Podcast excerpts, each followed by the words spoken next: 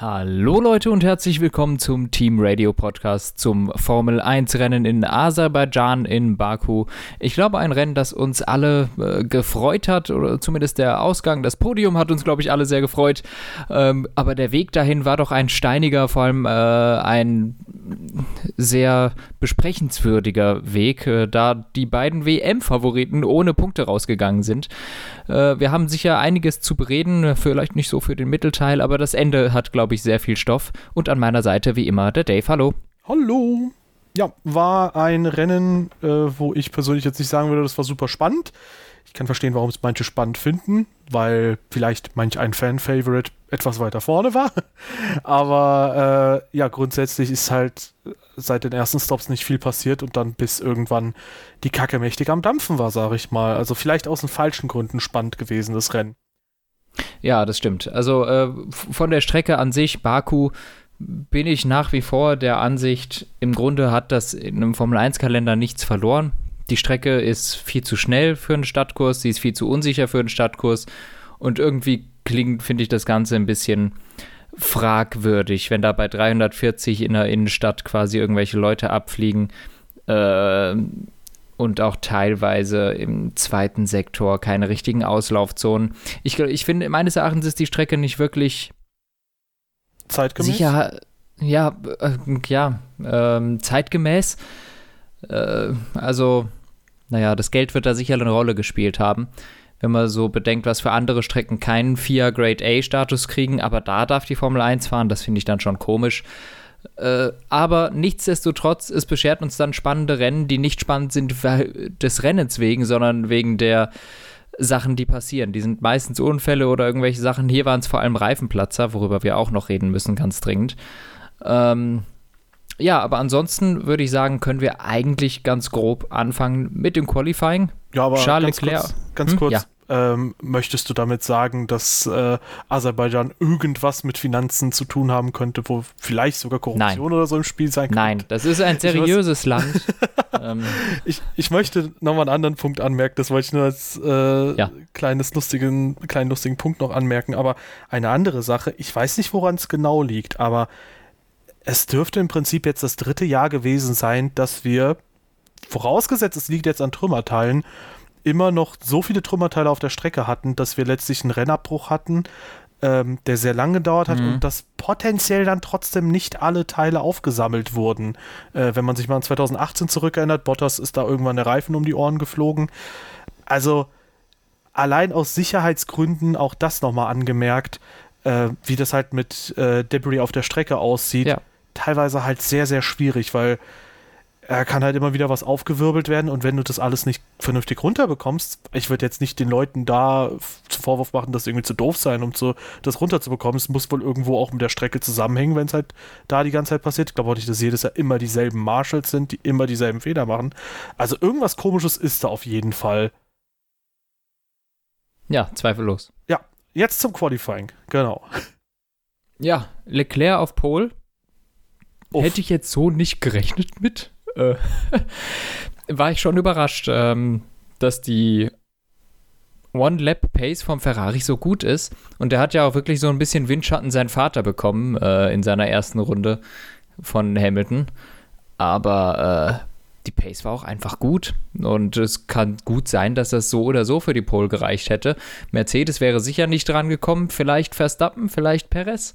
Wir werden es nicht wissen, da schon wieder das Qualifying mit einer roten Flagge unterbrochen wurde. Ja, und diesmal mehrfach Riccardo, Giovinazzi, Stroll hat es erwischt. Äh, am Ende hat es Tsunoda nochmal erwischt, schon wieder. Ähm, was in dem Fall aber nicht ganz so schlimm für ihn war, denke ich mal. Also ja. richtig viel Chaos, auch schon im Qualifying. Wobei im Quali fast schon mehr als im Rennen. Ja, also das war auch wirklich ein bescheuertes Qualifying. Ähm, gut, am Ende keine großen Überraschungen außer Leclerc vorne. Ich glaube, der Rest war relativ normal. Gasly relativ weit vorne, aber sonst. Ja, ja Bottas auf 10, ne? Ah, okay. Das war ja. Big Uff. Ansonsten, ähm, auch gemessen an der Rennpace, Alonso im Q3 war halt auch wieder super stark, weil der Alpine ist wieder mal eine Gurke. Und äh, irgendwas wollte ich noch sagen. Ach so, eine Sache sollten wir bedenken, ne? weil es wird ja immer wieder nach Kiesbetten geschrien. Du kannst ja in Kiesbetten sehr leicht liegen bleiben, es sei denn, du heißt Lewis Hamilton. Ähm, Und im Prinzip ist es dann letztlich so, ich meine, das Quali, da hat sich ja jeder jetzt drüber beschwert, sowohl in Monaco als auch hier. Ein Kiesbett würde ja eher eine rote Flagge begünstigen bei den Strecken, wo du sonst Auslaufzonen hast.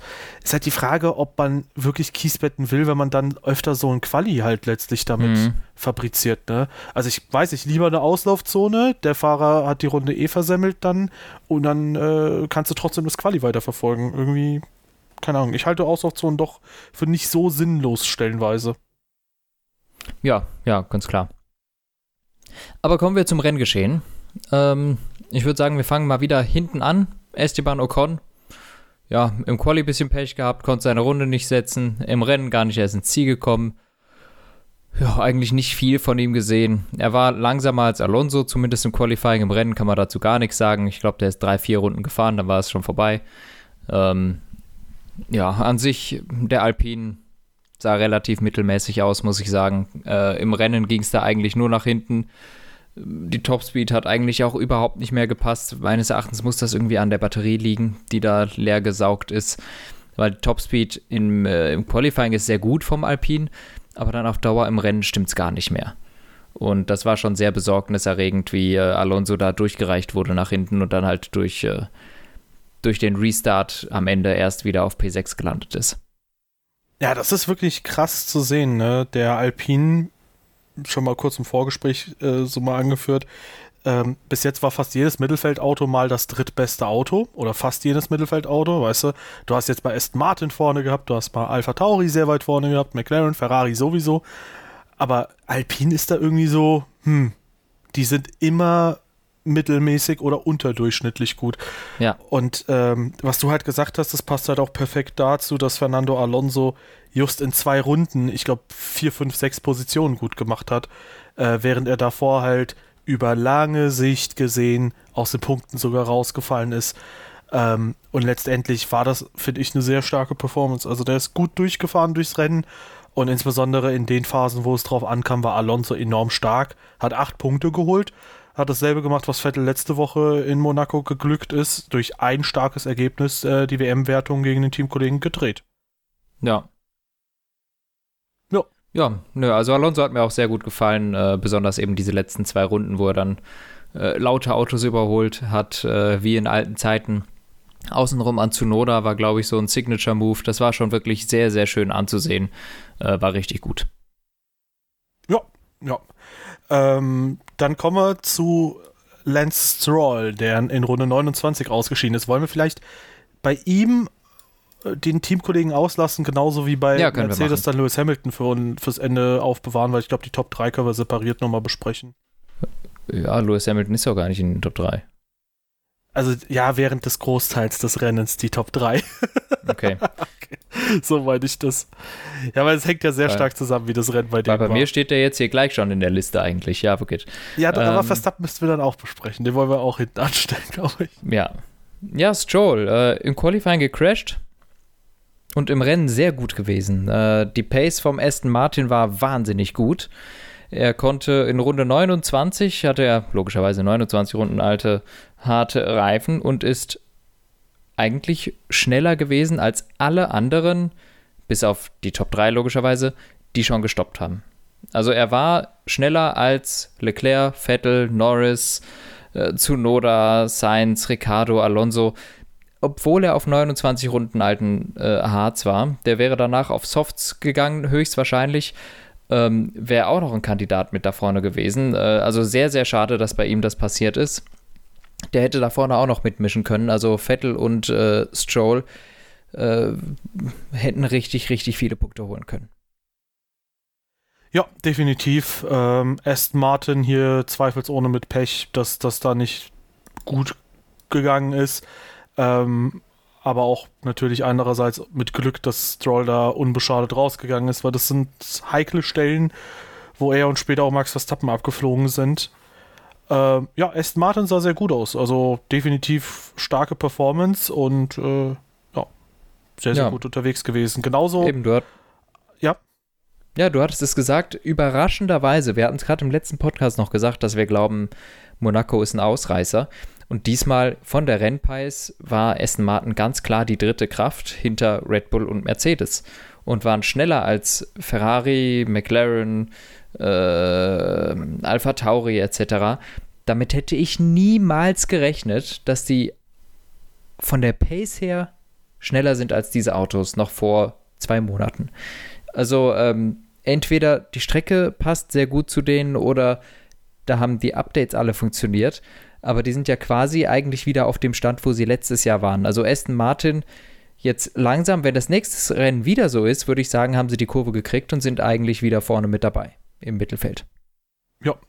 Ja, die Frage ist halt immer, woran genau liegt das jetzt? Also unter anderem auch, dass sie jetzt so stark sind, weil die Saison ist halt super, super weird. Das kann, denke ich mal, festgehalten werden, weil du nicht nur im Mittelfeld, sondern teilweise auch an der Spitze super krass wechselnde Kräfteverhältnisse hast. Mhm.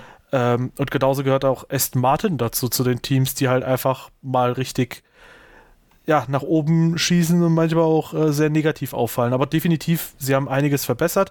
Ich habe mir so ein bisschen mal was angehört, unter anderem von äh, Formel Schmidt bei Automotorsport, der auch irgendwie gesagt hat, dass teilweise die Teams auch einfach profitieren, die nicht viele Updates bringen, sondern versuchen, das funktionierende äh, das bestehende Paket zu, besser zum Funktionieren zu bringen. Mhm. Vielleicht haben die das jetzt halt auch so ein bisschen realisiert, weil ich glaube, Aston Martin hat halt schon viele Updates gebracht am Anfang, die halt irgendwie alle nichts gebracht haben und einfach nur ein bisschen für mehr Fragezeichen in den Köpfen der Ingenieure gesorgt haben. Ja, gute, äh, gute Theorie. Kann gut sein. Ja, aber ansonsten, äh, Sebastian Vettel als Teamkollege von Lance Stroll auf P2 am Ende gelandet. Ähm, natürlich ein bisschen glücklich dadurch, dass äh, die Safety Cars kamen, dass er dann die Lücken schließen konnte. Nichtsdestotrotz, ich finde, Sebastian Vettel hat ein brillantes Rennen hingelegt. Der war da fehlerfrei, der hat da sehr gute Entscheidungen getroffen, wann man überholen sollte, wann eher nicht, wann man ein bisschen mehr oder weniger Risiko gehen soll. Und für mich war das einfach eine ja, blitzblanke Leistung. Für mich Driver of the Day und super stark gemacht. Ja, ja, auch, auch da wieder sowohl Aston Martin als auch bei Sebastian Vettel hätte ich nicht gedacht, dass die so eine, so eine Leistung hinbringen können. Aber das war ein grandioses Rennen von Vettel. Alles gut hingebracht, das Maximum aus dem Auto geholt und ähm, ja, es hat alles gestimmt, nie ein zu großes Risiko eingegangen, die Strategie war perfekt. Es, es hat alles gestimmt und es war wirklich ähm, eine super gute Leistung. Ja, also ich denke, da sind wir beide sehr, sehr zufrieden mit Sebastian Vettel. So wollen wir ihn sehen. Zweifelsohne. So wollen wir ihn sehen. Das sieht doch mal richtig gut aus. Ähm, ja, gut. Ähm, wollen wir vielleicht Den nächsten Top überspringen wir? Oder wollen wir die Top 3 jetzt einfach schon nehmen? Willst du jetzt? Ja, okay. Lass ja. die Top 3 jetzt machen. Okay. Ja, Verstappen, Hamilton und äh, Perez bequatschen wir jetzt dann. Ja, erstmal Verstappen. Ähm, ich muss leider gestehen, während des Stroll-Unfalls dachte ich mir, das wird doch mit Sicherheit irgendjemand anderem nochmal passieren. Und das wird nicht ohne irgendwas ausgehen. Ich war sehr überrascht, dass wir bis Runde 50 oder so dann nichts weiteres gesehen haben. Äh, oder 45 sehe ich hier gerade. Ja, also Big Uff, das war gefährlich und das sollte eigentlich echt nicht passieren. Nee, das darf nicht passieren. Und wir wissen auch nicht, woher es kommt. Ist es Pirelli? Sind es irgendwelche Trümmerteile, die da sind? Was ist das? Aber du. Bei 330 Sachen ein Reifenplatzer ist saugefährlich. Das ist einfach nur Glück, dass das gut ausgegangen ist bei beiden. Das kann viel schlimmer sein, wenn die so einen Reifen zerfetzt bei so einer Geschwindigkeit. Ähm, deshalb finde ich auch echt besorgniserregend, wie irgendwie damit umgegangen wird, dass das so, ja, passiert, passiert hier jedes Jahr, dass da einer mit 300 abfliegt, ja. Ähm, das finde ich geht einfach überhaupt nicht klar. Und äh, irgendwie muss da eine Lösung gefunden werden. Seitens, entweder seitens Pirelli, dass die gescheite Reifen bauen, oder einfach, ähm, dass gefunden wird, woran es an dieser Strecke liegt. Sind es Trümmerteile? Ist das irgendein Bordstein? Ist es irgendwas anderes? Aber irgendwas schlitzt da die Reifen auf. Und das geht überhaupt nicht bei so einer Highspeed-Strecke in einer Stadt. Das finde ich absolut un, äh, unverständlich. Und für Verstappen natürlich riesiges Pech, der dieses Rennen äh, locker gewonnen hätte. Äh, seinen Vorsprung auf Lewis Hamilton schön vergrößert hätte, zehn Punkte nochmal mitgenommen gegen Hamilton. wäre mit, was weiß ich, 15 Punkten Vorsprung ins nächste Rennen gegangen. So sah es erstmal ganz schlecht aus, denn naja, nach Runde 46 waren es bei Verstappen erstmal null. Ja. Ja, also ähm, ich finde das auch irgendwie sehr, sehr komisch, weil das Ding ist, einerseits, man sagt ja auch immer, äh, Pirelli würde da halt irgendwie versagen auf ganzer Linie. Das, da, da tue ich mich auch so ein bisschen schwer mit. Ich habe zwar meine Recap auch so mal Well Done Pirelli genannt, ähm, in Anlehnung auf das alte Well Done Baku-Meme. Ähm, das Problem ist halt, Pirelli bekommt ja die Auflage, baut mal Reifen, die auch abbauen und das ist halt das Problem. Im Endeffekt äh, muss sich Pirelli ja an die Vorgaben der FIA halten. Und jetzt verstehe ich einen Aspekt nicht. Wie um alles in der Welt kannst du überall auf Sicherheit setzen, überall sagen, hey, wir machen die Autos sicherer, sicherer, sicherer. Und bei den Reifen gehst du ein Risiko ein, zu sagen, ja, das äh, juckt uns nicht. Da, da kann ruhig, da kann ruhig mal irgendwie ein bisschen für die Action kann die Reifen schon mal ein bisschen abbauen und so weiter und so fort.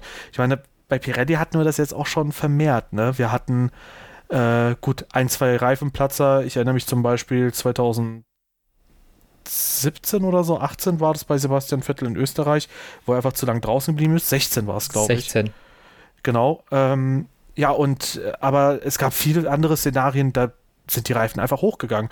Ferrari 2017 in Silverstone. Äh, letztes Jahr war es ja auch wieder Silverstone. Ähm, ja, also es gibt immer und immer wieder Szenarien, wo man nicht ganz versteht, was ist denn da jetzt los. Und ich würde halt echt sagen, baut einfach Reifen, mit denen du auch racen kannst und die nicht irgendwie direkt mhm. überhitzen, abbauen und äh, dann quasi für ihr Leben gezeichnet sind oder sonst was. Das ist halt komisch. Ja, ja, das stimmt. Also da muss man, finde ich, auch irgendwie die gesamte Organisation sehen, so don't hate the player, hate the game. Ich glaube, Pirelli hat da halt echt einen ziemlich murksigen Job, den sie ausführen müssen. Ja, schwierig. Aber ich, wir sind uns, glaube ich, beide einig, sowas darf nicht passieren und eigentlich sollte man da sehr, sehr viel aufmerksamer drauf schauen, weil wenn man mal guckt, was selbst bei niedrigen Geschwindigkeiten passieren kann, schauen wir mal auf den Flash-Unfall in Macau wenn du mal ungünstigen Körb triffst oder vor der Anbremszone direkt sowas passiert, ja, dann bist du mal direkt mit 300 in der Mauer. Ja, ja, ja, das, das, das meinte ich ja damit, dass es gerade auf diesen Stadtkursen eigentlich äh, inakzeptabel ist. Ja. Äh, ja, ein bisschen Glück im Unglück, müsste man im Prinzip sagen, hatte er, dass Lewis Hamilton äh, letztlich auch also, oder zusammen, kurz zusammengefasst, natürlich der Zwischenfall hat dann eine Safety-Car-Phase nach sich gezogen, die viel zu spät kam. Also, weißt du, da fliegt ein Auto auf Startziel ab. Du hast die Boxengasse, wo die Autos alle durchfahren könnten. Statt dass direkt gesagt wird, ey, das ist ein VSC, lassen die erstmal die Autos rollen und nach einer Minute oder so wird gesagt, ja komm, wir schicken mal das Safety Car raus. Hm. Meine Güte, ey, das, also sorry, die Rennleitung ist viel zu langsam. Die reagieren viel zu spät. Ich meine, das letzte Mal, als wir unter Doppelgelb so ein Szenario hatten, wo die Leute Vollgas irgendwo durchgebrettert sind im Rahmen der Möglichkeiten, damals hat es stark geregnet, war ja auch 2014 in Japan, wo Bianchi abgeflogen ist und dann leider verstorben ist an den Unfall, Unfallfolgen. Irgendwie gefühlt lernt da niemand was dazu gerade. Ja. Schwierig.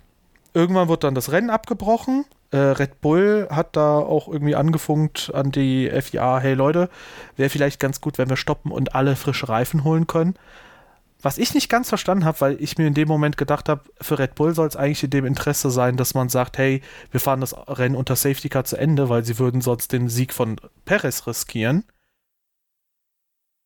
Und letztendlich ist es dann ein bisschen anders gekommen. Stehender Restart war für mich auch so eine komische Entscheidung, weil da kann wieder sehr viel passieren. Mehr als bei einem stehenden ja, das, äh, das war für Restart. mich auch einfach nur what the fuck. Für zwei Runden machst du doch keinen stehenden, stehenden Start. Das ist doch nur reines künstliches Chaos verursachen. Ja, definitiv. Also da, da, da habe ich mich wirklich ein bisschen aufgeregt. Da dachte, das kann doch nicht wahr sein, dass die jetzt für zwei Runden einen stehenden Start machen. Imagine, du was, gehst was dann für ein kurz, Schwachsinn. Imagine, du gehst kurz in Anti-Stall oder so. Ja, hm, schade oder verbremst dich für die erste Kurve. so wie äh, Lewis Hamilton es gelungen ist. der einen Knopf auf dem Lenkrad, glaube ich, be äh, betätigt hat, den Magic Switch, der direkt. Oder Break Magic oder sowas, ne? Ja. Ja, genau, Break Magic, irgendwie sowas. bringt die Bremsbalance komplett nach vorne. 86,5 Prozent, hast du mir gerade vorhin noch Bild geschickt. Ähm, ja, und dann ist eigentlich klar, dass du komplett, äh, ja, blockier äh, blockierende Reifen hast, wenn du so eine Bremsbalance hast. Ja, ja, normalerweise Bremsbalance irgendwas paar 50 Prozent. Und so war sie bei 86,5 Prozent auf der Vorderachse. Da geht es nur noch geradeaus, wenn du die Bremse betätigst. Ne? Ist natürlich ein Fehler von Lewis Hamilton. Und ja. äh, deshalb ganz klar ihm zuzuschreiben. Absolut untypisch. Äh, ist ein super Rennen davor gefahren, hat den Mercedes irgendwie nach vorne gecarried, wie es nur ging. Aber äh, durch sowas verliert man auch im Endeffekt eine WM. Absolut. Definitiv. Ich, äh, ich weiß nicht, irgendwie äh, bis dahin muss ich sagen, das war wirklich Genialität, finde ich, dass er das Auto, was offensichtlich nicht so gut war wie die Red Bull, so weit vorne halten konnte. Also ich persönlich muss sagen, ich glaube nicht, dass das andersrum ähnlich gut funktioniert hätte. Ich glaube, da hätte er das Rennen nach Strich und Faden dominiert, wenn er in einem Red Bull gesessen hätte oder so. Das Ding ist jetzt, der hat den Fehler trotzdem gemacht. Da muss er sich den Schuh Richtig. anziehen. Und das ist halt super unüblich für Hamilton. Ne? Also wir haben jetzt sowohl in Imola als auch hier jetzt klare Fehler gesehen. Und auch wenn ich sagen muss, bis dahin war er für mich Drive of the Day-Kandidat. Dadurch versemmelst du dich dir natürlich komplett, weil du vergibst sichere 18 oder in dem Fall fast schon sogar sichere 25 Punkte. Der hätte das Rennen ja. gewonnen. Der war ja, ja innen schon. Ja, also das, das sind Fehler. Also wirklich kurz vor Schluss so sichere Punkte wegzuschmeißen, das verliert dir eine WM. Das haben wir von einem anderen Kandidaten die letzten Jahre schon gesehen, was ihm die WM verloren hat. Und das hier sind Sachen, die kann sich Lewis Hamilton nicht leisten, wenn die Konkurrenz so nah dran ist wie äh, Max Verstappen, beziehungsweise in diesem Fall auch noch vorne quasi geschenkte 15, 18, 25 Punkte nicht zu nehmen. Riesenfehler von Lewis Hamilton. Meinst du die Person, die früher Ferrari gefahren ist und jetzt bei dem anderen Team ist? Kein Kommentar. Nee, meinst du die? Ja, das ist Ach so, ah, aber ah, okay, aber wann hat ein Alonso solche Fehler gemacht? weiter geht's. Ähm, ja, blöd gelaufen für Lewis Hamilton, ähm, aber im Sinne der WM nach Verstappens Ausfall vielleicht dann doch ganz spannend. Vielleicht hat er sich auch einfach gedacht, hey, das ist jetzt ein bisschen doof für Max, mache ich jetzt mal, bin ja Ehrenmann. Äh, und Digga, dadurch, Digga, dadurch, der Verstappen, der muss sich auch der, der, muss, der, der muss sich auch dreimal mit dem Hammer auf den Kopf gehauen haben, um zu sehen, ob das gerade stimmt, was gerade passiert ist. Ja, ich würde zu gerne die Boxengassencam oder so von Verstappen sehen, die das glaube ich. Also, ich, der, der wird doch seinen Augen nicht trauen, was der gerade sieht. Dass Hamilton gerade ausfährt. Hamilton! Das ja. würde ich ja jedem zutrauen, aber dem einen eben nicht, ne? Ich würde also. Tausende dafür zahlen, eine Verstappen-Reaction zu sehen zu diesem ja. Zwischenfall. Ja. ähm, das hat natürlich dazu geführt, dass eigentlich so ziemlich jeder andere im Feld aufschließen konnte, der halbwegs in der Nähe war, außer einem Piloten, äh, auf den wir auch noch gleich eingehen werden. Ähm, unter anderem auch Sergio Perez, der damit seinen ersten Rennsieg in Red Bull-Diensten geholt hat. Ja, und ähm, ich würde sagen, das gemacht hat, was man so von ihm erwartet. Er war stark unterwegs, nicht ganz so stark wie Verstappen oder Hamilton. Ich habe jetzt auch häufiger gehört, ja, aber der hatte ab der Hälfte des Rennens Hydraulikprobleme. Da sage ich, ja und? Bis dahin war er auch nicht ganz auf Verstappen-Niveau, trotzdem ganz gut unterwegs. Ähm, er hat ja gesagt, fünf Rennen, gib mir die Zeit und dann bin ich quasi on pace. Und ich würde sagen, das hat er jetzt eingehalten. Das war schön. War gut, war gut. Quali war mehr, aber da war ja auch Ab Ab Abbruch. Wer weiß, wie es geendet wäre. Aber das war richtig gut, war ein super Rennen, hat sich nach vorne gekämpft, im Endeffekt ja auch gewonnen. Ne? Also ähm, hat mich super doll gefreut für Sergio Perez, dass auf jeden Fall der Knoten geplatzt ist. Ein Rennsieg in der Tasche mit Red Bull. Äh, hat somit Albon und Gasly auf jeden Fall schon mal besiegt. Ja, und ähm, eine Sache, die ich richtig geil fand, war auch sein Rennstart. Der ist beim Start so zügig vorbeigeschossen an, äh, ich weiß nicht, bei welches das erste Auto war, das zweite auf jeden Fall war ein Alpha Tauri, ähm, dass ich meinen Augen nicht trauen konnte, mit welcher Leichtigkeit und Eleganz der da vorbeigegangen ist. Das sah richtig, richtig schön aus. Ja, gute Performance auf jeden Fall. Ja, die beiden Haas. Ach du Schreck, da gab es einen Moment. Wir, wir, haben die, wir, wir, haben, äh, wir haben die Williams noch nicht gemacht. Oh, sorry, ja. Mist. Ja, richtig. Ja, ja. da gibt es erstmal nicht so viel zu sagen. Russell im ganzen Rennen eigentlich nicht gesehen, bis auf die letzte Runde, wo er stehen geblieben ist. Ja, also letzte Runde vor Restart. Ja. Ähm, ja, und Latifi, ich weiß nicht, was mit dem Renningenieur war, der war komplett lost. So, oh ja, fahr einfach mal weiter. Fahr mal weiter, fahr mal weiter. Du musst während der roten Flagge, oder du musst während ja, alle stay durch Box, out. What, what the fuck? Du musst nicht durch die ja. Box fahren, während alle anderen durch die Box fahren müssen. Nee, nee, bleib mal, bleib mal. Äh, ja, versteht, glaube ich, kein Mensch. 30 Strafsekunden hat am Ende nicht super viel verändert, außer dass sie, oh Gott, geile Überleitung, die WM verloren haben, äh, die WM-Position verloren haben gegen Haas. Ja, Mazepin auf 14 mit einem sehr komischen Moment gegen Mick Schumacher auf 13. Mhm. Und äh, ja, dieses Rüberzucken auf der Geraden. Ähm, oder kurz zusammengefasst, Mick Schumacher holt auf, Nikita Mazepin gefühlt im allerletzten Moment zieht er nochmal rüber. Es ist halt einfach dumm. Das habe ich die letzten Jahre immer wieder schon gesagt. Ich finde das dumm, weil wenn du eh langsamer bist, dann, dann leg doch deine Position vorher fest und wenn du glaubst, dass du schneller bist, dann kannst du die trotzdem vorher festlegen, weil wenn der andere mhm. deutlich schneller ist, dann überholt er dich eh. Und wenn ja. nicht, halt nicht. Ja, das war natürlich viel zu hart und auch wieder bei über 300 viel zu gefährlich auf dieser Strecke. Ich meine, was kann da passieren? Also, äh, ja, Schumacher gut reagiert. Im Endeffekt, die beiden Haas auch nichts groß gerissen, das ganze Rennen. Ja, Mazepin ist einmal gerade ausgefahren, ansonsten habe ich von den beiden auch wirklich nicht viel gesehen.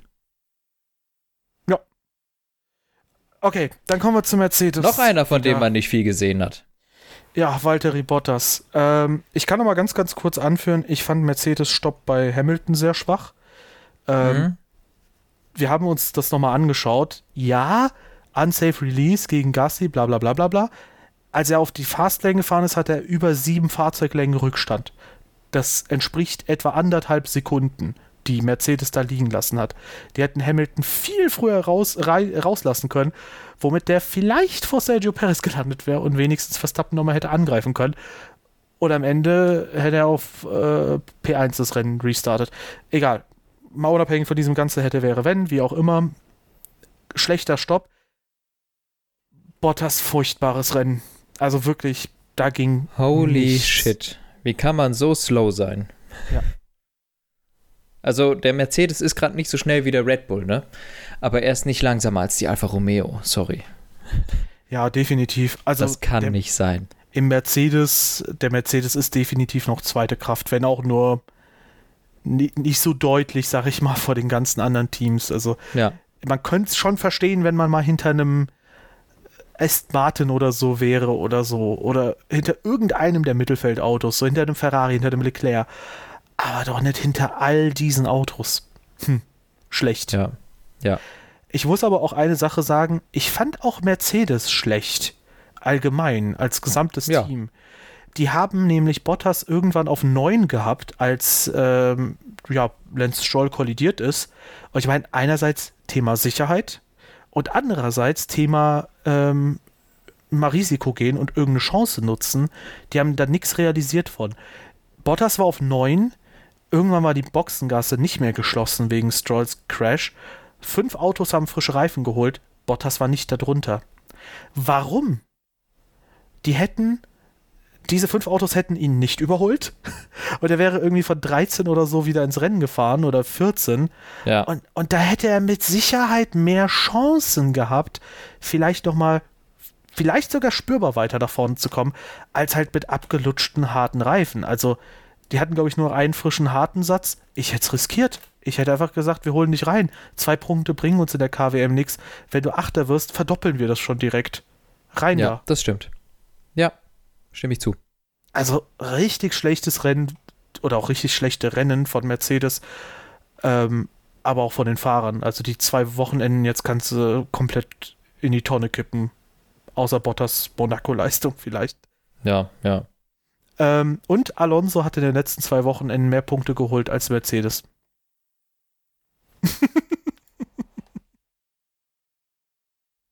Uff. Mal gucken, ob die in Paul Ricard zurückkommen, ne? Ja, wahrscheinlich. Aber mal sehen. Ja. Ja, äh, Alfa Romeo. Ja. Giovinazzi, Jetzt den konnten ist wir Gleichstand. Letztes, Giovinazzi, den konnten wir schon letztes Mal äh, loben. Der war stark unterwegs in Monaco. Ja. Ja, und jetzt war Kimi mal ein bisschen weiter vorne. Ja, die sind im Moment ziemlich auf Augenhöhe, ne? Ja, ja, die begegnen sich auf Augenhöhe. Kimi hat diesmal den Punkt geholt, jetzt haben sie beide einen. Wunderschön, jeder kriegt mal einen, ne? Ansonsten, ja, ähm, ja keine, keine Großartigkeiten, ne? Also Alfa Romeo ist von der Pace her genau da. Ja. Ja. McLaren. Da haben wir Ricardo, der einerseits gecrashed ist und andererseits im Rennen wieder blass wirkte, finde ja, ich. Ja, blass ja, aber es war nicht so bad. Also er war jetzt nicht meilenweit hinter Norris, glaube ich. Ähm, ja. Sondern er war halt einfach dahinter, man hat wenig von ihm gesehen. Ähm, ich kann ehrlich gesagt wenig zu seinem Rennen sagen. Ich habe wenig in Erinnerung. Es war okay, sagen wir es mal so. Es ist definitiv keine Glanzleistung gewesen, aber es war kein Monaco, du wirst von deinem Teamkollegen mhm. überrundet. Ja, ja, klar. Bad. Ähm, ja, aber ansonsten ähm, ein Team, was ja auch den, auf den Fersen war, ich glaube zwei Punkte hinterher war und jetzt zwei Punkte vorne ist, Ferrari. Ähm, Carlos Sainz auf, ach nee, äh, ganz kurz, Lando Norris sommer abgehakt. Starkes Rennen. Ja, äh, von P9 gestartet, auf P5 gekommen, gut gefahren, äh, ohne jegliche größere Probleme. Ähm, ja, da wo das Auto hingehört, ungefähr hinter einem Ferrari, also alles gut.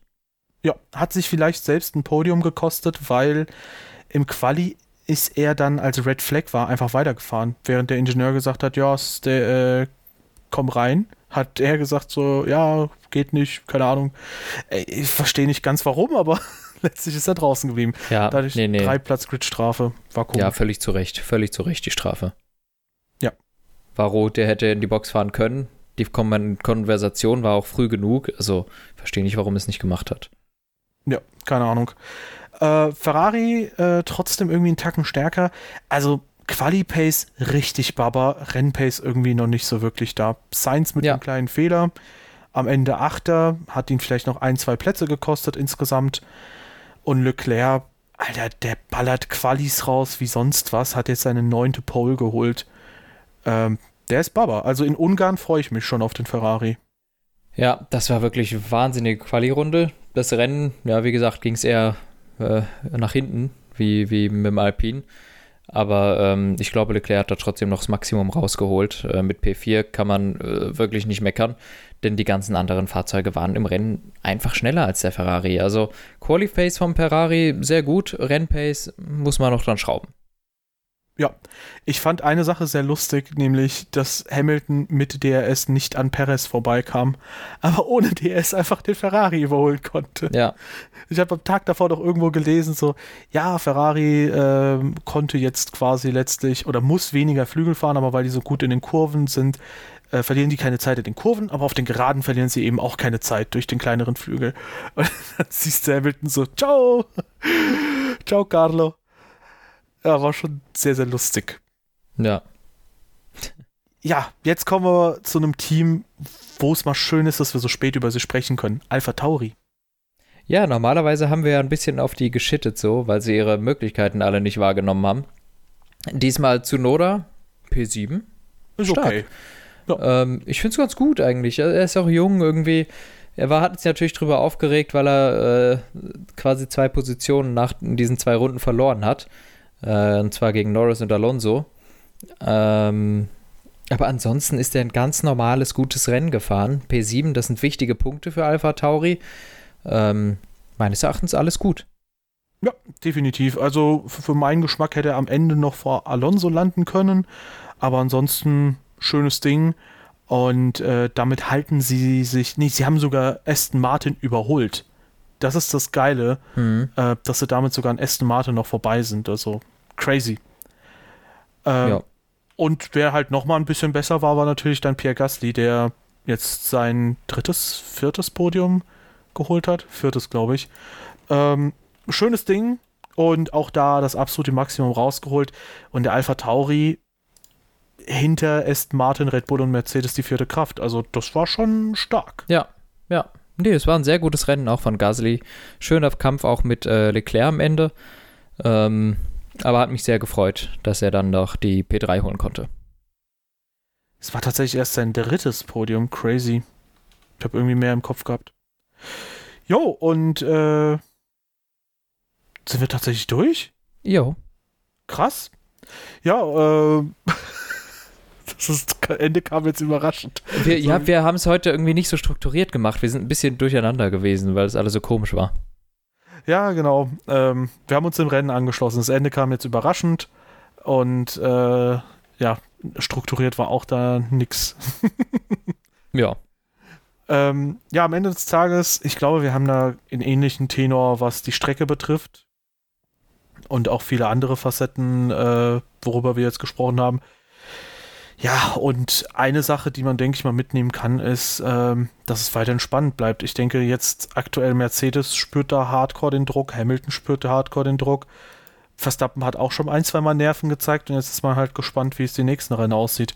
Ich bin auch vor allem gespannt, ob jetzt Valtteri Bottas quasi nochmal gut zurückkommt, weil, weiß ich, das ist halt manchmal echt.